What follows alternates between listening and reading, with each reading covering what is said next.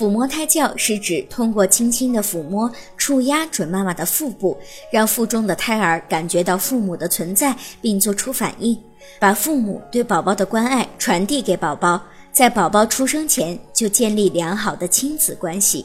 抚摸胎教可以锻炼胎儿皮肤的触觉，促进胎儿的智力发育和运动神经的发育。经常受到抚摸的胎儿对外界环境的反应也比较机敏。出生后，翻身、抓握、爬行、坐立、行走、运动方面的能力要比一般婴儿超前发育。抚摸胎教要有规律性，每天两次，坚持在固定的时间进行。这样胎儿才能够心领神会的在此期间做出反应。如果您在备孕、怀孕到分娩的过程中遇到任何问题，欢迎通过十月呵护微信公众账号告诉我们，这里会有三甲医院妇产科医生为您解答。